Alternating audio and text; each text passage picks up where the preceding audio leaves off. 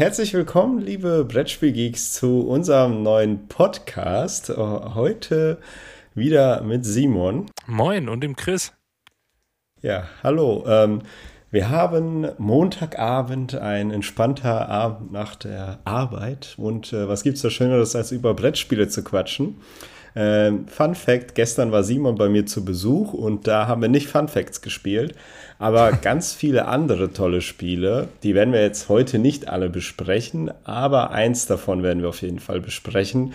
Und ich kann euch schon mal spoilern, ich war nicht so begeistert davon wie Simon. Richtig, da gibt es das erste Streitgespräch im Podcast. Ihr werdet merken, das wird die letzte Folge. Nein. Wer weiß, was da gleich abgeht, ja. Simon wird nicht mehr eingeladen. Ja, genau. Genau, so ist es. Ich komme auch einfach nicht mehr. Auch wenn ich eingeladen werde. Nee, das ist vorbei. nee, ähm, ja, wir haben viele Sachen gespielt. Ähm, eins haben wir jetzt rausgesucht, worüber wir quatschen, aber ähm, vielleicht sprechen wir an einer anderen Stelle dann über ein anderes Spiel, was wir jetzt auch schon mal gespielt haben. Ja, ich ähm, habe auch heute so ein bisschen geschaut, okay, was gibt es eigentlich gerade so für News? Was, für, was geht so in der Brettspielszene ab, außer ein äh, ganz heißes Thema, was ich hier aber nicht ansprechen möchte. Alle wissen, Alle was ich Bescheid. meine. Genau. Ja, ja und äh, dann bin ich so ein bisschen über das neue Scythe gestolpert. Hast du schon davon gehört? Äh, du meinst den, ähm, diesen Ableger davon? Mhm. Ja. Weißt du auch, wie der ja. heißt? Nee, habe ich jetzt, habe ich nicht mehr, habe ich nicht mehr parat, leider. Äh, es hatte irgendeinen Namen, der auf jeden Fall nicht so kurz war wie Scythe. ja, das fand ich auch. Äh, und da fand ich interessant, dass es zwei Versionen gibt, die man vorbestellen kann. Warte, ich sag euch ah. kurz, wie das heißt. Ich muss irgendwie. Äh, Expeditions heißt das, glaube ich. Expeditions, sehr genau. Expeditions? Ja, ist eigentlich ein einfacher Name. Eigentlich ja doch ein einfacher, aber vielleicht auch dann irgendwie. Also vom Namen her hätte ich jetzt nicht gesagt, dass das jetzt irgendwie so ein Scythe-Spiel ist, aber. Ja, viel, ja, ist, äh, viel ist ja noch nicht davon bekannt, aber ähm, ich fand das dann doch interessant, weil das dann so ein Spiel ist, auf das ich mich freue. Besonders wegen dem Artwork. Ich finde, das Cover ist wieder richtig cool. Ja. Ihr seht das gerade nicht, aber da ist da so eine Frau mit so einem Rucksack und so einem typischen Daisy-Outfit, sage ich jetzt mal, kennen wir ja von äh, dem PC-Spiel so ein bisschen. Und mhm. Das heißt, das ist so postapokalyptisch ein bisschen und ich finde lustig, da ist da jetzt auch so ein Bär mit einem Rucksack. also, ich weiß nicht, was das soll. Ich dachte, Sci wäre eigentlich eher realistisch, aber Steampunk. Jetzt haben wir so einen Bär mit einem Rucksack. Ach ja, wer weiß, was da auf uns zukommt. Ich bin auf jeden Fall sehr gespannt. Du sagst ja schon, die Illustrationen sehen wieder klasse aus. Habe aber jetzt auch nicht weniger erwartet, aber äh, freue mich auch drauf, wenn das demnächst dann mal rauskommt. Ich habe auch geguckt, ich habe auch keinerlei News irgendwie, wo ich sage, boah, ja, das äh, müsste man jetzt irgendwie erwähnen. Deshalb haben wir uns heute als Thema rausgesucht, dass wir mal so eine Top-Liste machen äh, zu Brettspielmechanismen und haben uns so den, ich sag mal, den Euro, den Euro-Pfad erstmal ausgesucht. Und zwar geht es heute um ja, Worker Placer Spiele, die wir uns rausgesucht haben. Jeweils drei, worüber wir sprechen wollen. Ähm, und natürlich davor jeder wieder ein Spiel mitgebracht, ein gemeinsames. Ihr kennt es jetzt nach zwei Folgen wahrscheinlich noch nicht, unsere Struktur, aber ähm, genau, das haben wir uns für heute vorgenommen und ich hoffe, äh, ihr nehmt da auch wieder was draus mit. Willst, sollen ja. wir mit dem gemeinsamen Spiel anfangen? Weil ich glaube, das ist so ein Spiel, das wird wahrscheinlich die am ehesten zumindest die Leute ähm, interessieren, was da unsere Meinung ist. Würde ich jetzt tippen von den Spielen, die wir jetzt mitgebracht haben. Ja, finde ich gut. Ähm, soll ich erklären, willst du? Ähm, dann lass mich das doch erklären, weil ich habe das schon fünfmal erklärt. ja, du machst und, das gut. Und zwar geht es um Cat in the Box. Ähm, das ist ein Stichkartenspiel, was so ein bisschen auf Schrödingers Katze, dem Prinzip, ähm, ja, basiert. Ähm, wer Schrödingers Katze nicht kennt, das ist im Endeffekt eine sehr, sehr abstrakte, also für mich sehr, sehr abstrakte. Ähm, kannst du das gut beschreiben? das ist. ist Schrödinger, Schrödingers ja. Katze oder was? Ja. Ähm, Schrödingers Katze ist eigentlich ganz einfach. Ähm, guckt mal Big Bang Theory, da erklären die das ganz oft. ähm, das Prinzip von Schrödingers Katze und wenn das falsch ist, korrigiert mich gerne, weil so habe ich es auch verstanden, ist, ähm, er hat eine Katze in eine Box getan und ob diese Katze tot ist oder lebendig, weißt du nur, wenn du die Box aufmachst. Und solange ja, die Box zu ist, kann die Katze tot sein, aber auch lebendig. Okay. Ja, das Problem das ist, ist das habe ich auch immer gesagt und oder so ähnlich. Und dann meine Freundin, die ist ja ein bisschen in der, in der biologischen Sphäre unterwegs und der stellen sich immer so ein bisschen die Nackenhaare bei sowas hoch, wenn man das so, so plausibel erklären will. Aber im Endeffekt ähm, geht es tatsächlich, oder das, wo man es herunter oder wofür es bekannt ist, hast du ja gerade schon erwähnt. Ne? Also es gibt eine Katze, die ist in einem Karton und sie ist gleichzeitig beide Zustände, bis quasi diese, ähm, die, dieser Karton geöffnet wird. Und das stammt tatsächlich aus der Quantenphysik. Da gibt es wohl äh, Teile, die verschiedene Möglichkeiten haben zu existieren und erst wenn man sie beobachtet, sich festlegen irgendwie. So ganz ähm, habe ich jetzt, kann ich es jetzt auch vorhin nicht erklären. Also ich habe das Prinzip verstanden, aber erklären ist da schon was schwieriger. Jedenfalls, ähm, wir sind ein bisschen abgeschwiffen. Es geht in diesem das Müsst ihr aber nicht, das müsst ihr nicht verstehen, um das Cat müsst ihr nicht verstehen. Genau, was ihr verstehen müsst, bei Cat in the Box ist es ein Stichkartenspiel, bei dem alle Karten ähm, ja, mehrfach da sind und keine Farbe haben. Das heißt, erst wenn wir eine Karte ausspielen, legen wir die Farbe dieser Karte fest.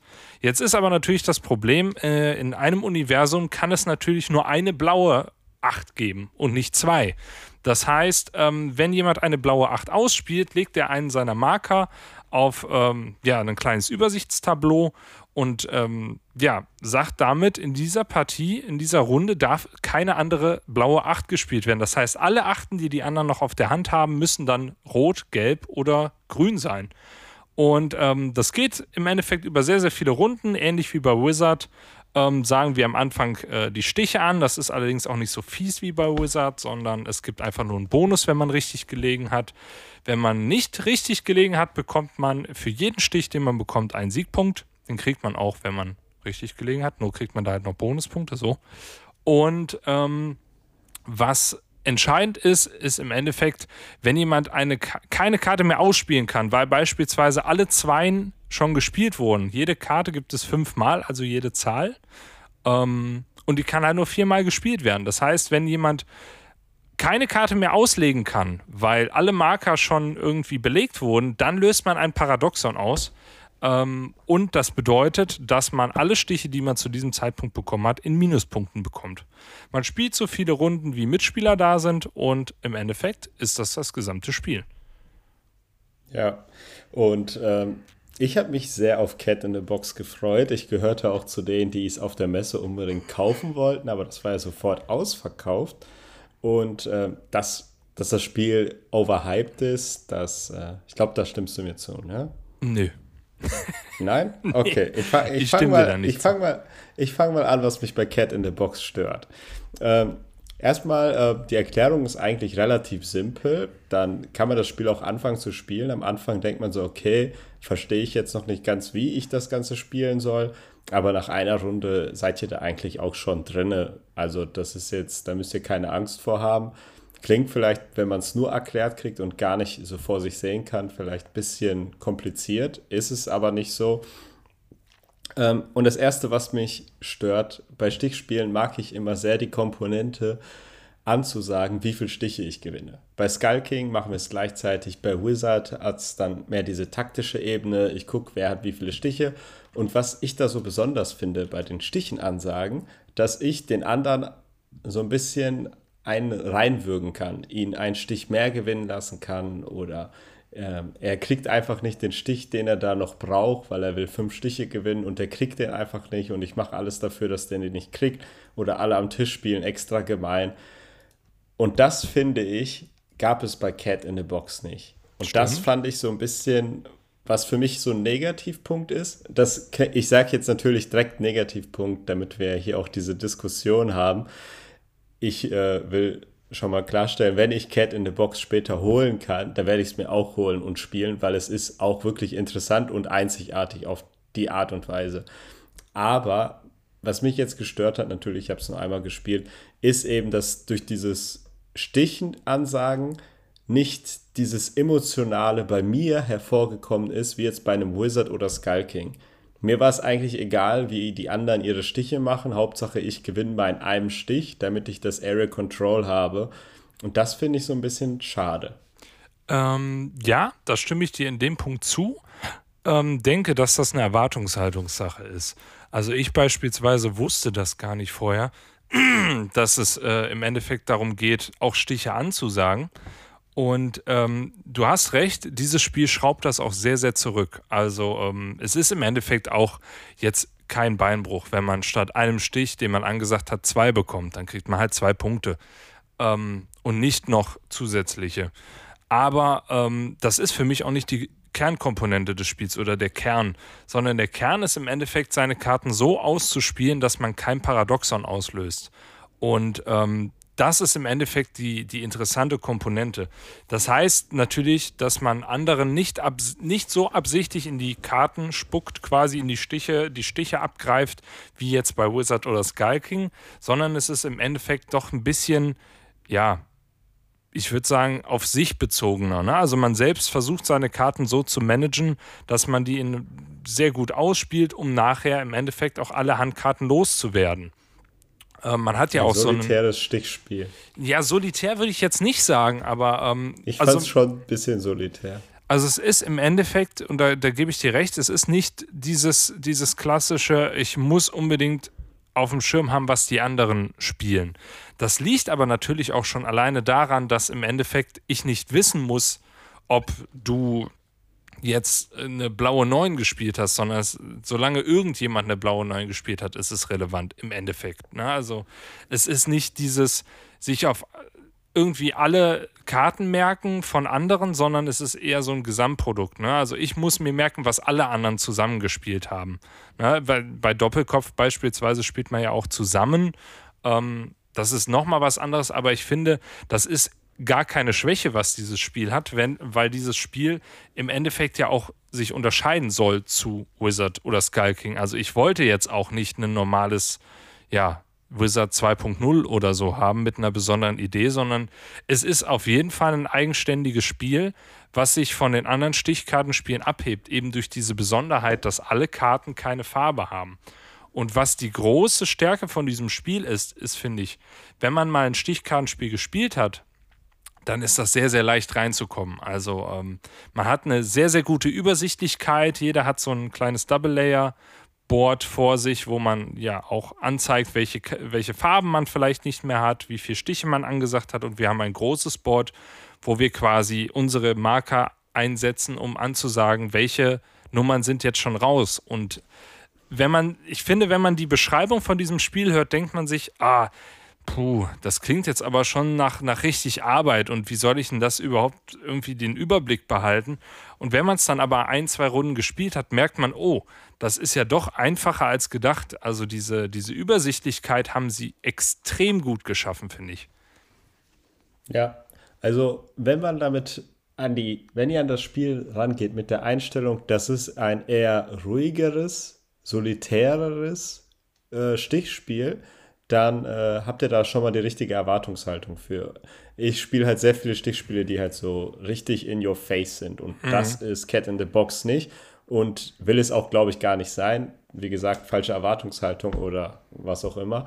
Und wenn man das dann in dieser Schiene sieht, dann äh, hat das da auch deutlich die Stärken. Was ich jetzt bei Cat in the Box sehr interessant fand, ähm, war der Aspekt des Area Controls. Also, dass wir die Stiche legen und wenn ich sage, ich lege eine 7, lege ich da meinen Marker hin. Wenn ich danach eine 6 lege, lege ich dann einen Marker hin und ich versuche die Stiche so zu vereinen, dass die sozusagen in einem Feld sind, also in einem Anhängen äh, nebeneinander und dann kriege ich dadurch halt Punkte. Und man kann auch sagen, okay, ich mache, gewinne nur einen Stich, aber ich lege alles so schön, alle, ich nehme mir alle Einsen, alle Zweien und mache dadurch dann meine Punkte. Und das äh, ist so eine Besonderheit, die Cat in the Box hat, die ich so noch nicht gesehen habe und die ich auch ganz interessant finde.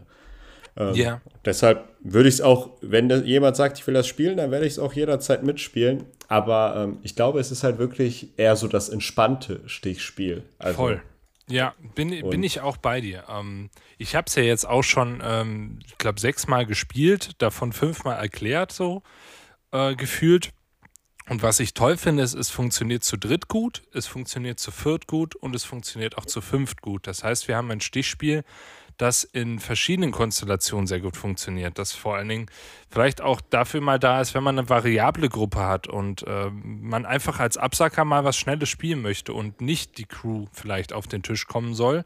Ähm, hatte ich beispielsweise jetzt auch schon ähm, eine Runde wo gesagt wurde, nee, die Crew, ich habe damit keine guten Erfahrungen gemacht und dann aber dieses Spiel gut ankam. Und ich finde, ähm, dadurch, dass du am, also man bekommt am Anfang seine Handkarten und wählt eine davon aus, die man vor sich ablegt und die ist quasi aus dem Spiel. Das macht jeder, also wir können nicht genau predikten, welche Karten sind im Moment im Spiel.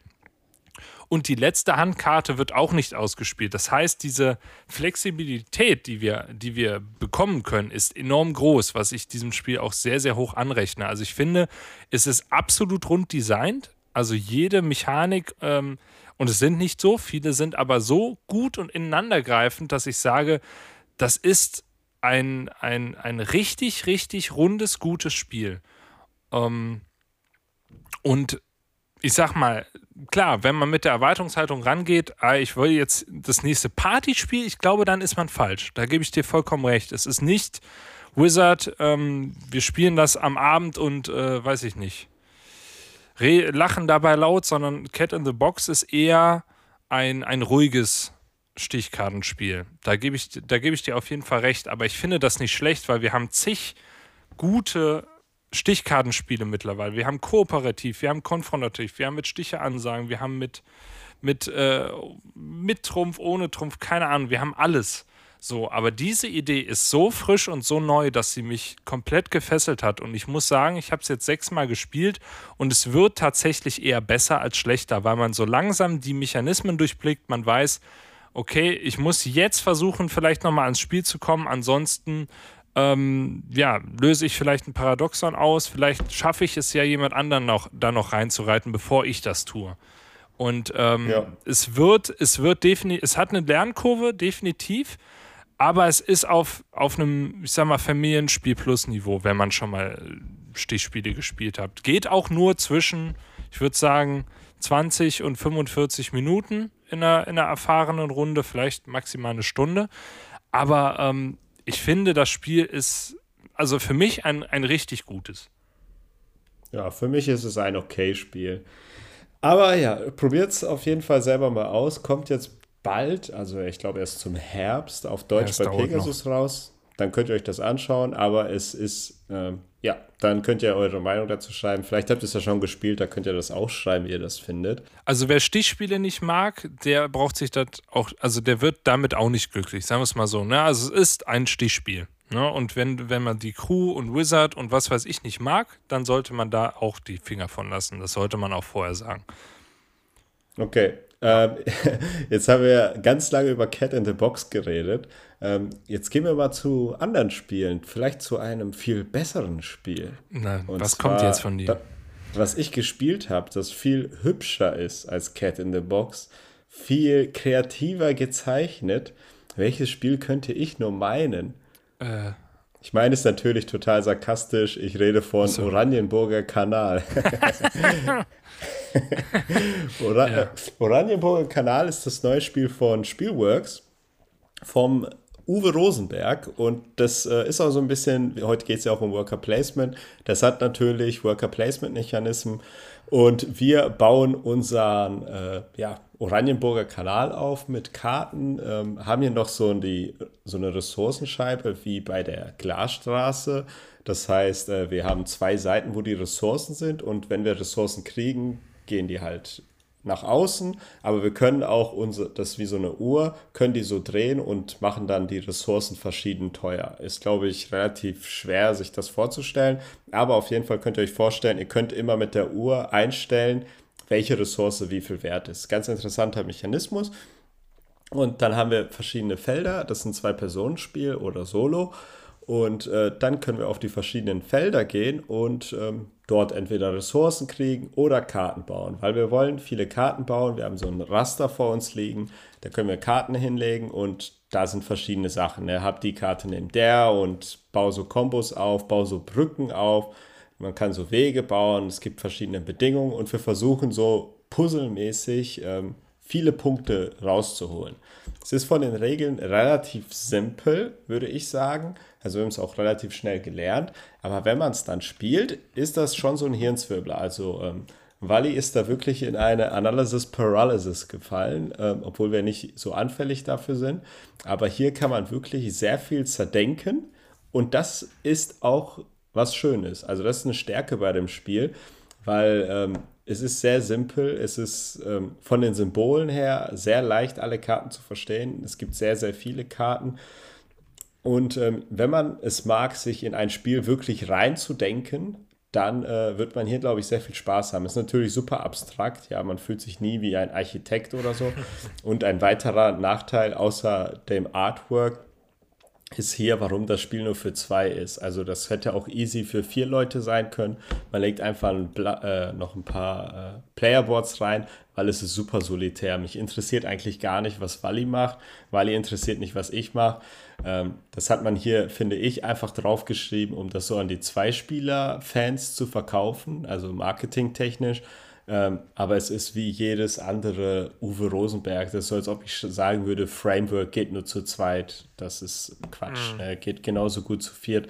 Das finde ich ein bisschen schade, weil ähm, gestern, also zu Besuch, was wir gesagt haben, ja, wir können das ja mal ausprobieren. Und dann so, nee, das geht nur zu zweit. Das ist so ein bisschen, ja, dumm tatsächlich. Das finde ich doof. Ähm, Wally hat das Spiel nicht so sehr gefallen. Sie fand es ähm, zu denklastig. Ähm, und ich fand es ehrlich gesagt gar nicht so schlecht. Also mir hat es Spaß gemacht, ähm, da mein Zeug zusammenzubauen, die Kartenkombos aufzubauen. Ich habe verloren, aber ich hatte Spaß und ähm, bin, ich freue mich schon auf die nächste Partie uh, auf Oranienburger Kanal. Schade, dass äh, das Artwork jetzt nicht so der Hammer ist. Ich persönlich finde es aber schon wieder gut, weil es so ein Alleinstellungsmerkmal ist. Es hat so, falls ihr das noch nie gesehen habt, es ist komplett gelb, das Cover. Und in meiner ganzen Sammlung ist es das einzige Spiel, das so gelb ist. Also, ähm, falls ihr auf gelb steht, dann schaut euch Oranienburger Kanalball an. Ich weiß gar nicht, ob man das so einfach bekommen kann. Aber ich glaube, alle Uwe Rosenberg-Fans und wenn ihr so auch ein Patchwork äh, Patchwork mögt, Framework mögt und ihr wollt es ein bisschen puzzeliger, ein bisschen komplexer, dann äh, Oranienburger Kanal. Also für mich eine Empfehlung. Aber Wally mochte es nicht. Deshalb ist das, glaube ich, so ein Spiel, das äh, sollte man ausprobieren. Jetzt bin ich doch ein bisschen neugierig geworden. Ne? Also meist schreckt mich, schreckt mich das ab, wenn, wenn, ich weiß nicht warum, aber äh, ne, ich finde das Cover tatsächlich sogar ziemlich, also ich finde das irgendwie ganz, ganz cool. Ne? Äh, ich finde, es sieht halt trotzdem irgendwie aus wie von 1980 oder so. Aber ähm, ja. das ist jetzt auch gar nicht böse gemeint. Ne? Zeit. Ne? Ich finde, ähm, wenn man sich das Spielbrett anguckt, ist es auf jeden Fall übersichtlich. Ne? Also es hat jetzt nicht diese ähm, unnötigen Verschnörkelungen, wie man es in anderen Spielen vielleicht hat, sondern es ist, glaube ich, eher dienlich, die, die Grafik. Und nichtsdestotrotz würde ich auch nicht sagen, dass das jetzt irgendwie die Stärke des Spiels ist, die Grafik. Aber ja, von dem, was du jetzt erzählt hast, muss ich sagen, bin ich jetzt doch ein bisschen neugierig geworden, tatsächlich. Also ich muss sagen, Oranienburger Kanal, ich weiß nicht, ähm, wie viel man von dem Spielen hören wird, aber doch für mich, also Wally meinte so, nee, kannst du wieder weg, so, ne. Ich habe das damals bei der Spieleschmiede unterstützt, mhm. äh, weil ich so, nee, das brauchst du nicht mehr, aber ich will es nicht weggeben. Also ich, ich hatte echt Spaß, so, ne. Es ist äh, natürlich, ich es jetzt nicht so begeistert, aber es hat einen Solo-Modus und das ist dann der Vorteil bei so solitären Spielen. Das kannst du auch easy dann solo spielen. Aber äh, wenn wir mal wieder zusammen was spielen und nur zu zweit sind, dann würde ich auch das Spiel gerne auf den Tisch bringen. Ja, machen wir auf jeden Fall. Also da bin ich dabei. Also BGG sagt auch, dass es Solo auch hervorragend funktioniert. Ähm, wenn du sagst, es ist solitär, warum nicht? Ne? Ähm, ich finde ich find gut, also auch wenn du sagst, nein, man hätte es auch easy für vier oder fünf machen können. Ich finde es irgendwie ganz cool, dass mittlerweile so viele Spiele auch rauskommen, die wirklich auf zwei Personen zugeschnitten sind. Und ähm, ja, also ich bin dem auch wirklich sehr dankbar. Selbst wenn, wenn du sagst, man könnte es auch erweitern, okay, ja. Aber ähm, also alleine, dass es so, ich sag mal, so größere Zwei-Personen-Spiele gibt, ne? Und es spielen sehr, sehr viele Leute ja auch zu zweit. Ich ja auch die größtenteils. Ähm, dann finde ich, find ich das eher cool als Entwicklung. Klar, vielleicht mit einer Erweiterung oder so, weiß ich nicht, aber Vielleicht wollte er einfach ein Zwei-Personen-Spiel machen und sagen, so, das ist es jetzt. Ja, also könnte auch sein, dass wenn du es zu dritt oder zu viert spielst, das ganze Balancing nicht mehr stimmt. Wir mhm. haben nämlich auch nur sieben Felder. Das heißt, es müsste nochmal ein anderes Spielbrett sein mit mehr Aktionsfeldern, damit man gleich oft die Wahl hat, auf die ganzen Felder zu kommen. Hier gibt es halt noch diesen typischen Mechanismus, wenn man bestimmte Felder nicht ausgewählt hat, kommen da Münzen ah, drauf, damit die lukrativer werden. das so. finde ich immer einen also, ziemlich geschickten Mechanismus tatsächlich. Die mag ich immer ganz ja. gerne, weil irgendwann werden sie dann wirklich lukrativ, allein nur für die Siegpunkte. Ne? Da musst du mal Twilight Imperium spielen. Ja, muss ich eh, muss ich eh. Aber dann find mal jemanden, der mir das erklärt. Ne? Ich, ich erkläre dir das. Ja, gut, dann brauchen wir nur noch Mitspieler. Die finde ich auch. Nee, also ich, ich finde ich find das, ich find das, äh, find das gut und auch gewagt, dass er das nur für zwei Leute rausbringt, weil ich glaube, es gibt sehr, sehr viele Leute, die Uwe Rosenberg ziemlich, ziemlich cool finden und da auch immer auf die neuesten Sachen warten. Und ähm, ich finde ich find das gut. Und es kommt ja auch bei BGG recht gut an, tatsächlich aktuell. Echt? Was hat das denn für eine ja. Wertung? Aktuell ist es bei 8,0 mit 260 mhm. Ratings. Das ist, finde ich, schon dafür, ich sag mal, dass es wirklich auch so ein kleiner Verlag ist. Klar, es steht Uwe Rosenberg drauf und es ein Zwei-Personen-Spiel ist, würde ich sagen, ist das schon eine ziemlich gute Wertung. Ja, was ich äh, kritisieren kann, ich fand die Regeln nicht so nice. Also die waren, einen Regelfehler haben wir da gefunden. Zum Glück gab es mhm. auch die englische Version. Da habe ich es in der englischen nachgelesen. Das ist dann schon komisch, wenn ein deutscher Verlag die englischen Regeln einwandfreier sind als die deutschen. Das ist das dann ist sehr seltsam. seltsam. Aber ähm, das Spiel fängt auch an mit den Regeln, dass die dir einen Mechanismus erklären mit den äh, Ressourcenrat und du denkst erstmal so, hä, ich verstehe gar nichts und dann fangen die Regeln erst an und dann hast du schon dieses Gefühl, hä, das Spiel ist kompliziert, ich verstehe nichts. Ja. Anstatt dass die diesen Mechanismus erst am Ende erklären und sagen, hier. Ne, oder den ausführlicher erklären. Die zeigen irgendwie ein Beispiel. Wir haben uns das mit Wally voll lange angeguckt, nichts verstanden. Dann aber die Regeln komplett gelesen und dann verstanden. So, das fand ich ein bisschen unglücklich. Das ist echt unglücklich. Naja. Aber klingt doch, also ich bin auf jeden Fall dabei, äh, das mal anzuspielen. Ja, was habe ich denn? Ich habe jetzt ganz, ich will nicht sagen spontan, aber ich bin gerade ein bisschen geflasht, muss ich sagen. Und ähm, ich weiß von wem. Von Apex. Genau, von Apex Theropod, dem Deck-Building-Game in der Collected Edition. So. Ich dachte, du spielst die ganze Zeit Apex Legends auf der Playstation. nee, ähm, tatsächlich ist das ein ähm, Deckbuilding-Spiel, wie der Name schon irgendwie sagt. Und zwar äh, im Dinosaurier-Setting. Ich weiß gar nicht, ob Apex jetzt Dinosaurier heißt, weil es, ne, ich kenne auch nur Apex Legends. Wobei, da geht es gar nicht um Dinosaurier, ne? Was heißt denn Apex? Äh, ich weiß es nicht. Keine Ahnung. Was heißt Apex Zielpunkt auf Deutsch? eines Gestirns. Die Spitze. Okay. Ja, sowas wie. Ja, okay. Verstehe ich. Nicht. ähm, ja, in Apex Le äh, schon Apex, Legends.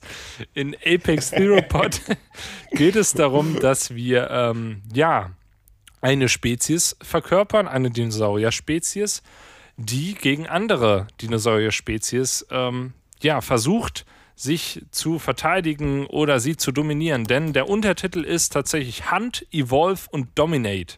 Also so viel wie jagen, ähm, sich weiterentwickeln und dann dominieren. Und ähm, ja, im Endeffekt kann man schon mal vorher sagen, ich habe es bisher nur solo gespielt und es ist eigentlich auf dem Papier auch nur ein Solo-Spiel in meinen Augen. Wenn man zu mehreren Spielen geht, bis zu sechs Spieler theoretisch, dann hat man im Endeffekt einen, ich würde mal sagen, recht gewöhnlichen Deckbilder. Ne? Also man kauft Karten, man entwickelt sich so ein bisschen weiter, aber ich würde sagen, zu, zwei, äh, zu zweit würde ich es vielleicht mal ausprobieren, aber ich glaube nicht, dass das Spiel da glänzen kann. Denn glänzen tut es im Endeffekt im Solo-Modus, denn dann ist es ein klassischer äh, Boss-Battler. Das heißt, wir suchen uns vor dem Spiel einen Boss aus und versuchen den in einer bestimmten Anzahl an Runden ja quasi zu eliminieren. Wie funktioniert das? Wir haben am Anfang jeder Runde so einen ähm, ja, Umweltdeck, wo immer eine Ereigniskarte gezogen wird. Ähm, danach decken wir neue, quasi neu, eine neue, wie soll man das sagen, eine neue Feindesreihe ist vielleicht ein bisschen hart. Also eine, ich würde mal sagen, äh, wir, wir füllen das Habitat in der, in der Theorie. Um, ähm, die können aber auch schon wieder Sachen auslösen beim Aufdecken oder wenn wir bestimmte Karten ziehen. Wir haben außerdem noch ein Deck, wo wir quasi äh, uns ja fortentwickeln können, die, die, wo wir einkaufen können mit den Punkten für die besiegten Feinde im Endeffekt. Und wir versuchen dann im Endeffekt, ja, unser Deck so gut auszubauen, dass wir irgendwann gegen diesen Boss bestehen können. Wir werden den mehrfach wahrscheinlich in der Partie sehen und irgendwann müssen wir uns dazu entscheiden oder werden vom Spiel dazu gezwungen, äh, ja, da anzutreten und eine bestimmte Anzahl an Schadenskarten ja, aufzudecken für diesen Boss. Im Endeffekt klingt das erstmal schon mal cool, aber was wirklich genial ist, ist, dass es zig Spezies gibt, die man ausprobieren kann. Es gibt zig Bosse, es gibt zig Gegner, die haben alle unterschiedliche Fähigkeiten, die haben alle unterschiedliche Schwerpunkte und was ich richtig cool finde, ist, dass es einem so ein bisschen dieses Deckbuilding was man aus, aus so Sammelkartenspielen kennt, so ein bisschen schmackhaft macht. Und zwar haben wir ein Deck aus 31 Karten pro Spezies, aus denen wir aussuchen können. Also wir haben insgesamt 40, aber können aus 31 auswählen. Wenn wir Solo spielen, allerdings nur aus 28 und wir müssen 20 von diesen 28 Karten in ja, unser Deck reinmischen, aus denen wir erforschen können. Das heißt aber, wir können theoretisch ein recht einfaches Deckbuilding-Prinzip machen, weil wir im Endeffekt nur acht Karten rauswerfen müssen. Das heißt aber, wir können einzelne Karten, die vielleicht auch mehrfach vorkommen, auch einfach rausnehmen, weil wir sagen, nee, ich will lieber auf diese Taktik gehen. Und das finde ich sehr, sehr cool, weil ich habe immer bei den Deckbuilding ja, Spielen, ne, ich habe ja auch viel ähm, Legends of Runeterra am PC gespielt. Ich habe immer ein Problem bei diesen Decks, dass ich denke, ach, die Karte muss aber eigentlich noch rein. Ach, die Karte und dann zack, bist du über dem Limit drüber. Und im Endeffekt nimmt einen dieses Spiel das so ein bisschen raus und sagt, nee, komm, 20 Karten und dann muss man teilweise sogar denken, ach, die will ich eigentlich gar nicht drin haben, aber ich muss ja auf 20 kommen. Okay. Ähm, genau. Es ist im Grunde genommen ein richtig, richtig gutes Deckbuilding-Spiel was leider sehr, sehr schwer zu bekommen ist. Also ich habe es tatsächlich äh, über den Sekundärmarkt bekommen und bin da auch wirklich froh drum. Aber für alle, die gerne Solo spielen und die auch sagen, oh, ich möchte mich auch so ein bisschen reinfuchsen wieder in ein Spiel, ne? weil wir müssen, wir müssen die Gegner erstmal kennenlernen, wir müssen die verschiedenen Spezies kennenlernen. Wir haben wirklich viel, viel, ähm, viel, viel Auswahl. Es gibt sogar ein Zombie-Deck, äh, also ein Zombie- äh, Zombie-Dinos? Zombie-Dino-Deck und es gibt ein, ich glaube, es ist ein Sci-Fi-Dino-Deck. Die sehen richtig abgefahren aus. Die sind aus einer Erweiterung. Da äh, haben die überall Raketen dran und so. Das ist also richtiger Trash. Aber ähm, fand ich als Idee cool. Also die anderen sind wohl richtigen Dino-Spezies irgendwie auch nachempfunden. Ich habe auch hier den Diplodocus zum Beispiel, habe ich auch wieder gesehen und sowas. Die, ich würde sagen, die Illustrationen sind schon sehr cool, aber sie sind auch so leicht trashig, also so leicht. Ähm, trotzdem, das, wie dieses Spiel aussieht, ist, finde ich, richtig, richtig stark. Und ich ja, habe es jetzt. Ich habe mir gerade Artwork angeguckt. Ja, ist, ist schon nice. Ist schon richtig gut. Und ich habe jetzt zwischen 15 und 60 Minuten für eine Runde gespielt. Ich habe ja auch zuletzt Too Many Bones viel Solo gespielt und werde es auch weiterhin viel Solo spielen. Aber da musst du dann schon, sag mal, anderthalb, zwei Stunden auch Solo mal mit einrechnen. Und das machst du mal nicht mal eben in der Mittagspause. So eine Runde Apex kannst du auch mal an einem Abend mal schnell zocken. Und ähm, das finde ich ziemlich cool. Es bleibt bei meinem Solotisch jetzt aufgebaut. Ich bin voll drin, habe jetzt seit Samstagabend, da habe ich zum ersten Mal gespielt, glaube ich, fünf Partien oder so schon gespielt. Und äh, freue mich auch direkt auf die nächste Partie morgen. Ich bin richtig hyped und kann das wirklich nur jedem empfehlen, der gerne Solo spielt, Englisch kann und ja, im Endeffekt motiviert ist, sich da ein bisschen reinzufuchsen. Aber reinzufuchsen meinst du jetzt nicht regeltechnisch? Regeltechnisch überhaupt nicht. Es hat tatsächlich auch nur eine 2,58 Weight-Rating. Aber es ist natürlich so, dass du. Ich habe jetzt nur die leichten Decks gespielt. Es geht dann von easy bis heavy. Ähm, die sind halt auch von der Komplexität her anders. Und man muss natürlich sein Deck dann auch ganz gut kennen und wissen, welche Karten erforsche ich jetzt, ähm, wie versuche ich irgendwie wann Schadenskarten auf mich zu nehmen, um einen Bonus zu kriegen. Es hat auch eine ziemlich coole Mechanik, wo es so ums Zwischenspeichern geht. Also ich kann Karten in, ähm, in so eine Lauerstellung legen und für die nächste Runde saven. Dafür muss ich aber so eine Alarmkarte in mein Deck auf den Discard-Pile legen. Und wenn ich die ziehe und noch Karten in dieser Lauerstellung habe, dann werden die abgeworfen. Und zusätzlich dazu werden noch die ähm, Alarmfähigkeiten von allen in diesem äh, Trail, also in dieser Landschaft im Endeffekt aktiviert von den Gegnern. Das kann ziemlich heftig sein. Deshalb ist da ein gutes Abwägen erforderlich. Und ich habe die ersten zwei Male habe ich gegen den Boss gespielt.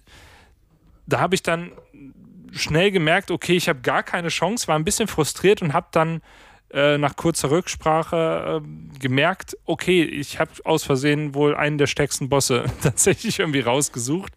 Ähm, der hatte so viele Siegpunkte wie keine anderen und habe jetzt mit den leichteren angefangen und das geht dann viel besser. Also die Komplexität kommt dadurch, dass du die Gegner kennst, dass du dein Deck kennst, dass du den Boss kennst, dass du weißt, wann fightest du gegen den Boss.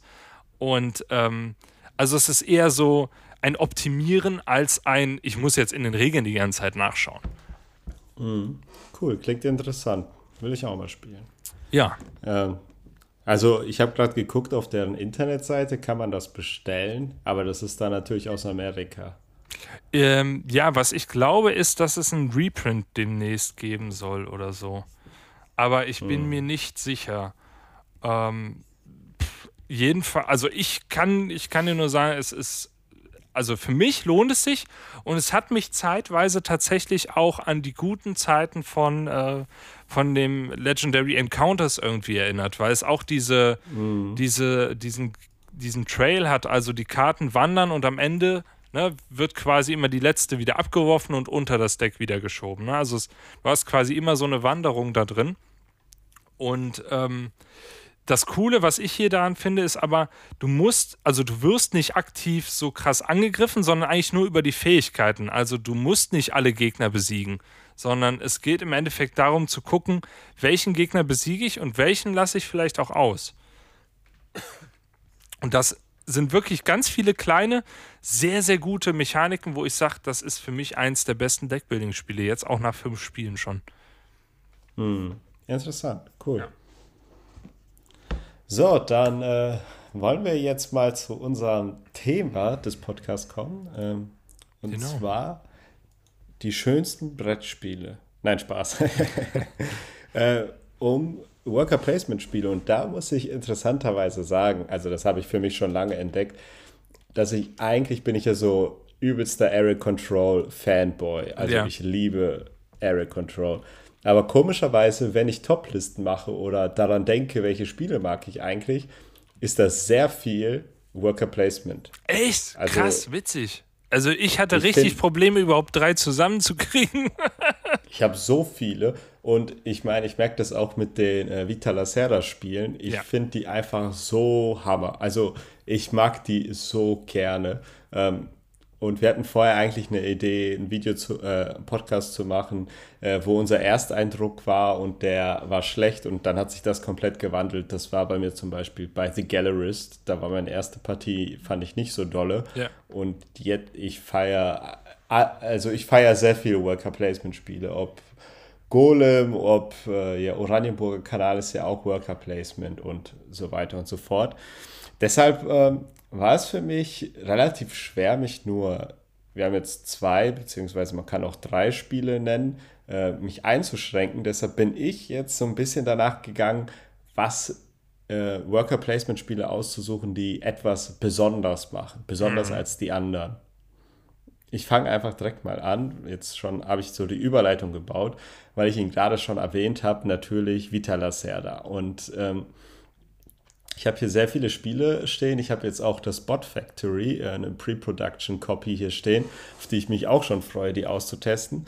Und ähm, bei Vita Lacerda gefällt mir, also falls ihr den noch nicht kennt, er macht halt teure Worker-Placement-Spiele, die aber richtig schön produziert sind und auch richtig thematisch sind. Lustigerweise gefällt mir gerade das unthematischste von ihm, Weather Machine, wo äh, wir eine, ja, so das Wetter manipulieren müssen. Aber was ich allgemein an den ganzen Lacerda-Spielen mag, ist eben dieses Umsetzen von den Workern und wie die alle miteinander wie so ein Zahnrad agieren. Ja. Und bei Weather Machine, finde ich, ist das so auf die Spitze getrieben. Du kannst nichts in diesem Spiel machen, ohne dafür dann später irgendwas anderes zu kriegen, also oder vorher das zu ignorieren. Also ich kann nicht irgendwo hingehen und dann ein Experiment auslösen. Ich muss dafür vorher etwas vorbereitet haben und für das vorher muss ich auch was vorbereitet haben. Und für einige ist das dann vielleicht so, oh, ich steige hier aus, aber für mich ist das dann ich denke mich gerne da rein. Also bei einigen Spielen denke ich so, ne, ich will jetzt nicht viel nachdenken, das ist nicht belohnt. Aber bei den Lacerda-Spielen, finde ich, ist das belohnt, sich reinzudenken, dann, okay, ich muss jetzt darauf achten, dann achte ich gleich darauf und dann mache ich das, das und dann so und dann hier und dann klappt das und bam und dann kriege ich die ganzen Punkte. Und ähm, das ist für mich dann derselbe Adrenalinrausch, wie wenn ich bei Blood Rage, keine Ahnung, voll viele Monster da kaputt gehauen habe mit einer Karte.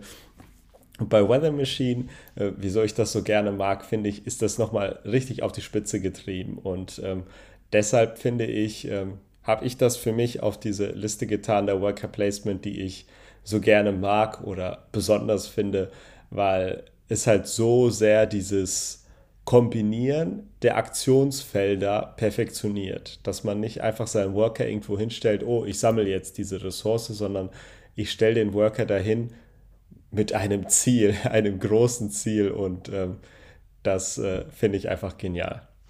Stimme dir vollkommen zu und ich kann auch direkt meinen ersten äh, oder meine erste Wahl nehmen und das ist tatsächlich The Gallerist. Also bei mir, ja, bei mir ist es eins der aller meiner liebsten ähm, ja, Eurogames überhaupt. Und wenn ich an Worker Placement denke, die mir gefallen, und ich bin ehrlich, mir ist die Auswahl schwer gefallen, weil ich habe tatsächlich nicht mehr als zwei Hände voller Worker-Placer-Spiele in meinem Regal stehen. In dem klassischen Sinne, dass man wirklich einen Worker hat und ihn irgendwo hinstellt. Dice Placer beispielsweise habe ich, hab ich zig, aber Worker Placer habe ich sehr, sehr wenig.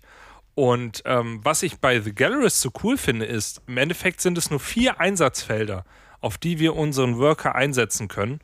Aber wir müssen so viel dabei beachten. Wir müssen dabei beachten, was ist, wenn jetzt ein anderer irgendwie versucht, diese Aktion zu machen? Gebe ich da noch irgendwie was aus, falle in der, in der Ruhmes- oder Einflussleiste, um meine Aktion nochmal zu machen?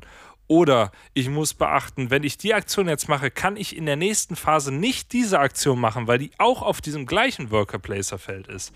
Und dieses, äh, was mache ich danach? Dieses zwei Züge oder drei Züge im Voraus zu planen, fällt mir aber da unfassbar leicht, weil es irgendwie eine andere Art von Denken ist als beispielsweise bei einem, oh, gibt es jetzt, mir fällt jetzt auch kein, kein richtiges Beispiel ein von einem absolut hochkomplexen Spiel auf dem Niveau, äh, was irgendwie Worker Placer ist, aber es ist halt dieses, es ist eigentlich völlig plausibel. Ich mache das, das und das. Und optimalerweise, vielleicht stellt sich da noch jemand hin. Und es ist ein, ein rundes Spiel. Es ist schon hochkomplex. Aber irgendwie liegt es mir auch. Also ich irgendwie designt er Spiele, wo ich mir denke, das ist irgendwie logisch so zu spielen. Und das strengt mich gar nicht mal so krass an. Und ähm, wie er es geschafft hat, ein, ein absolutes Expertenspiel in so einer Fluffigkeit darzubringen wie, wie The Gallerist und wo man beim Erklären gar nicht weiß, wo man anfangen muss, weil alles so ineinander greift, dass es keinen Anfang und kein Ende gibt. Dass es einfach so rund ist, das ist ein Meisterwerk, muss man einfach sagen, für mich persönlich. Und das Thema ja. sowieso extrem cool. Und ja, äh, jeder hat seinen anderen Lieblingslacerda, das ist auch vollkommen in Ordnung. Ähm, aber ich, also mein Herz brennt für The Gallerist, absolut. Ich hatte bis jetzt außer Mercado de Lisboa kein Lacerda, wo ich gesagt habe, hm, das war jetzt irgendwie nicht so gut. Ja. Also ich finde On Bars Hammer, ich finde Weather Machine Hammer und Gallerist auch. Ich habe hier noch Kanban stehen, was ich spielen muss. Kanban finde ich auch klasse. Lisboa habe ich hier noch. Ähm, ja. Das soll ja das thematischste sein. Ich habe so Bock, das zu spielen. Also ich könnte jetzt direkt Gallerist hier aufstellen und spielen.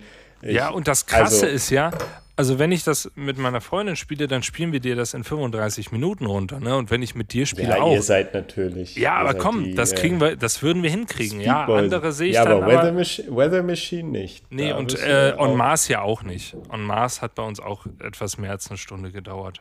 Aber ich muss, also ich muss auch sagen, mit On Mars bin ich bisher leider noch nicht so ganz warm geworden. Ich habe es ja immer noch hier rumstehen und ich möchte das auch unbedingt nochmal spielen.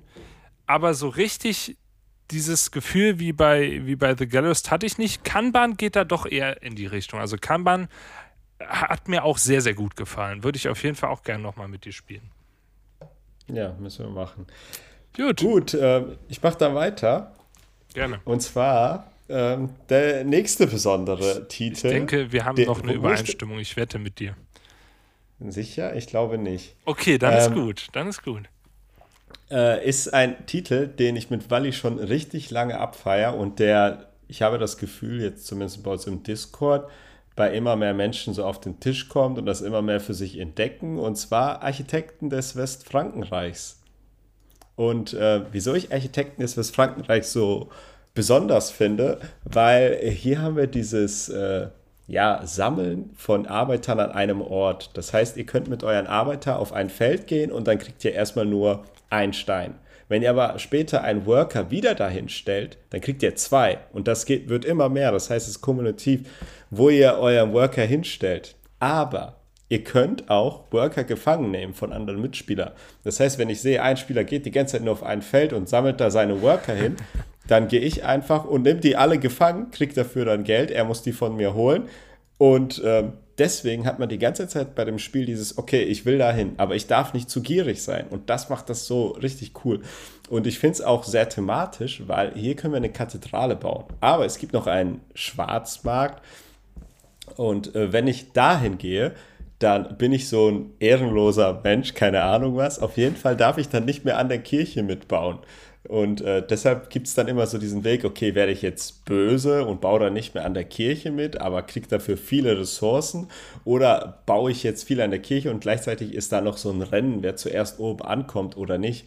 Und ich finde, Architekten des Frankenreichs ist richtig simpel von den Regeln, richtig fluffig. Das finde ich ist sowieso eine Stärke von Worker Placement Spielen, dass äh, wenn die, die äh, Symbolik nicht äh, ja, verkackt haben, sage ich jetzt mal, dann ist das wirklich, was jeder relativ schnell verstehen kann, was wo ist. Natürlich, wie man es dann spielt, ist eine andere Sache.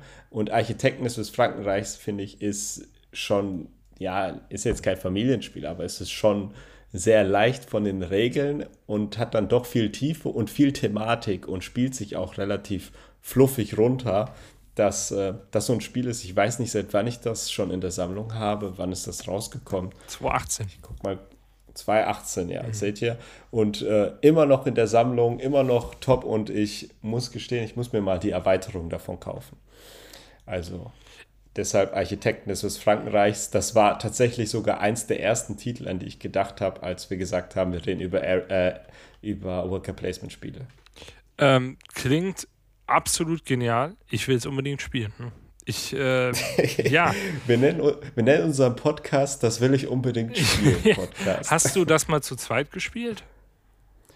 Äh, ich glaube schon, das fand ich nicht so. Genau, deshalb habe ich es nämlich bisher auch noch nicht gespielt, weil du weißt ja, ich spiele fast immer nur zu zweit. Ähm, ja, ich hätte übelst Bock. Also ich finde, das klingt auch wieder sehr, sehr einzigartig und genau auf sowas habe ich Bock beim Worker Placer, tatsächlich. Ja.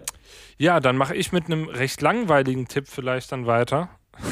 Monopoly. nee, das ist ja kein Worker Placer, ne? Aber ähm, ein Spiel, was man absolut auf dem Schirm haben muss, wenn man äh, Worker Placer mag. Und das ist Viticulture.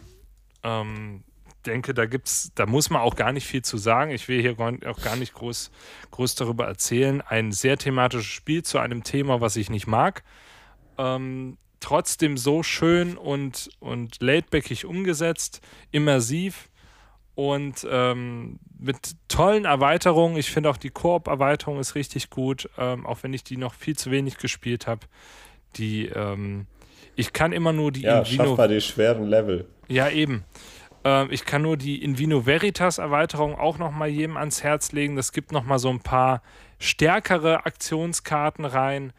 Ähm, und ich finde den, die Mechanismen absolut genial, dass man durch die Jahreszeiten geht, entscheiden muss, in welchem Jahr mache ich was, wo lege ich die Priorität drauf. Und für mich ist das, für mich ist das ein ganz, ganz klares Top-20-Spiel tatsächlich. Äh, absolut genial. Ja, ich habe es nicht auf meiner Liste. Aber du hast es sicherlich auch in deiner Top 100 drin. Natürlich. Also ich habe auch sehr viel an Viticulture gedacht ja. ähm, und finde es auch top. Und ähm, ich bin auch nicht der große Weinfan oder so, aber ich finde, das Spiel hat wirklich, wenn ich das spiele, fühle ich mich wohl. Ja. Das ist so. das ist aber auch wieder die Grafik, ne? Ist ja äh, auch von Beth Sobel, meine ich, illustriert. Leider die, ähm, leider, oder zumindest mit illustriert, leider sind die Grafiken von der, von der Koop-Erweiterung nicht von ihr oder auch nicht von dem gleichen Team. Das finde ich ein bisschen schade, weil das sieht man leider am Brett. Aber ähm, ja, es, ist, ist schon ein unfassbar schönes Spiel. Es ist schon, ja, also richtig gut, richtig gut gemacht. Ja, und ich bin auch froh, Wally mag es ja eigentlich nicht so. Ich habe übrigens die Metallmünzen. ähm, Wally mag das ja nicht so sehr, aber seit ich die Erweiterung habe, spielt Wally das sehr gerne. Ja. Und das, äh, das freut mich.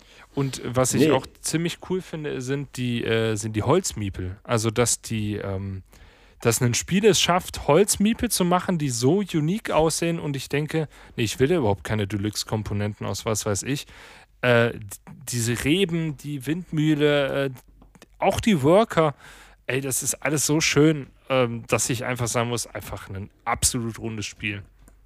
Ja, gehört in jede Sammlung. Absolut. Und dann auch die Erweiterung dazu. Äh, ja, absolut. Die, also zumindest. Ohne Erweiterung kann man es auch spielen. Kann man es auch spielen, aber die bringt noch mal die macht das Spiel einfach noch besser. Ja, viel, viel besser. So, ohne Tuscany ist es einfach ein gutes Worker-Placement-Spiel und mit Tuscany ist es einfach ein richtig, richtig gutes Spiel. Ja, sehe ich auch so. Sehe ich auch so. Gut, der dritte Titel, den ich habe, ist kein Worker Placer. Was? Warum nimmst du ihn dann rein? es ist ein Worker Displacer. Oh, was ist das denn? Was kommt jetzt? Ja, was ist das denn? Five Tribes. Ah, habe ich auch noch nicht gespielt. Will ich auch die ganze Zeit spielen. Toll. Five Tribes ist, äh, ja, eigentlich ein Worker Placer, aber andersrum. Also die Worker liegen am Anfang alle schon und dann nehmen wir die und gehen auf ein bestimmtes Feld und legen dann immer die Worker dahin. Also placen wir sie eigentlich doch wieder. Und das ist so, wieder einfach genial. Deshalb wollte ich es hier auch unbedingt auf der Liste haben, dass dieser Kniff des Worker Placen einfach hier umgedreht wird. Und ähm, da sehen wir mal wieder, wie einige Brettspieldesigner einfach äh, ja, super kreativ sind und sich trauen, neue Sachen zu machen. Und bei Five Tribes hat es Bruno Catala gemacht, der, wie ich finde, leider danach nie wieder an diesen Maßstab rangekommen ist, den er hier mit Five Tribes gesetzt hat. Und was ich hier so toll finde bei Five Tribes ist, oft hat man ja bei Spielen dieses Gefühl, boah, ich kann nichts machen, das ist jetzt alles doof, so, das macht alles keinen Sinn. Aber Five Tribes ist so, wenn du lange genug suchst, findest du etwas, was richtig, richtig gut ist und eine richtig gute Combo ist.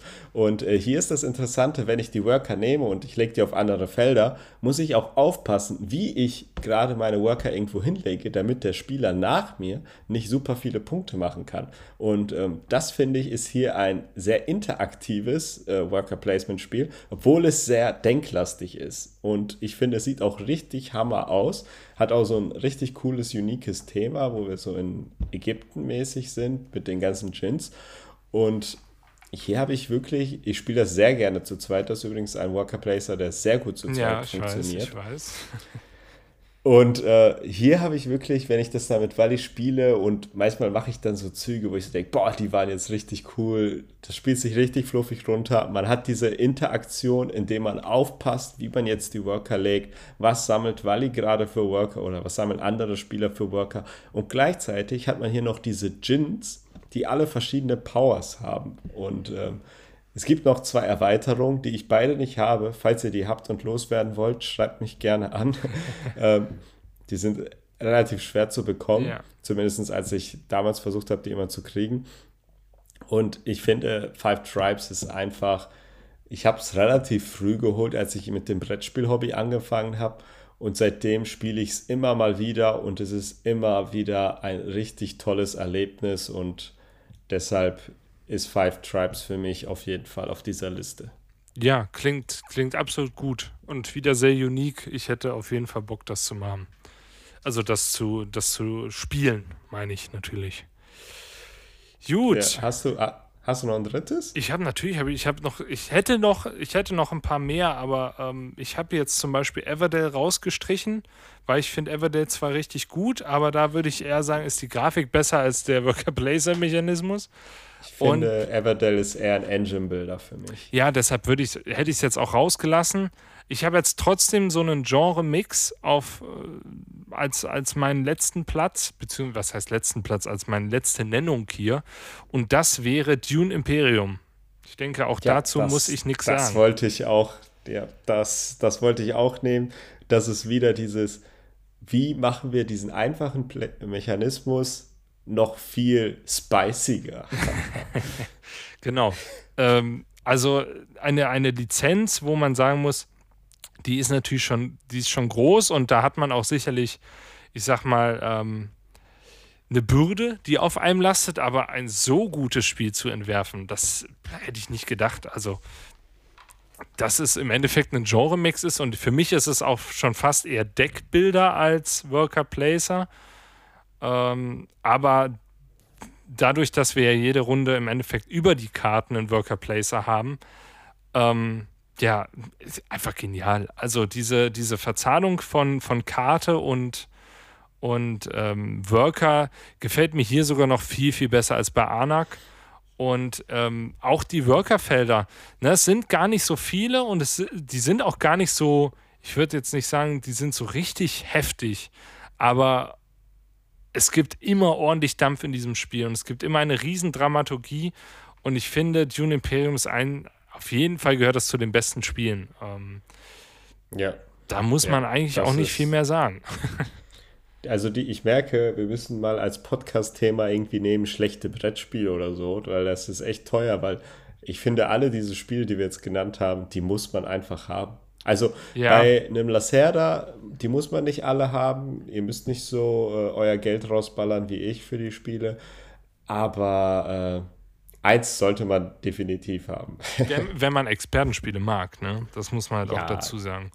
Man kann ja, ja. auch vielleicht nochmal historisch drauf gucken. Ich meine, der erste Worker Placer, den es gab, war ja Kylos.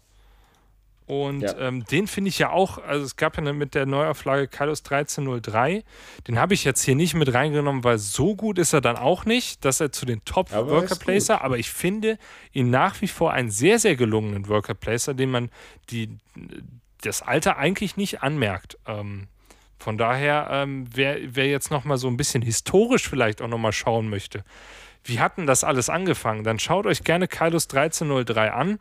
Ich kann das nur empfehlen und warte seit Jahren darauf, es noch, noch mal spielen zu können. Leider gefällt es meiner Freundin überhaupt nicht, deshalb warten, warte Echt? ich. Weil ja. und ich mögen das. Und ich finde es auch zu zweit richtig gut. Also auch wenn BGG sagt, oh, so mittel, aber ich finde es zu zweit richtig gut. Und ich würde halt gerne jetzt auch noch mal, würde es halt auch gerne noch mal spielen. Ähm, finde das auch nach wie vor ein, ein phänomenales Spiel. Ja. Ja. Ja, das ich habe noch. Ich habe noch sehr viele, die man erwähnen kann. Ja, dann erwähne doch noch mal ein paar. Ich hätte auch noch ein paar, die ich erwähnen möchte, aber. Ich schmeiß mal ein paar in den ja. Raum, okay? Mach ähm, das.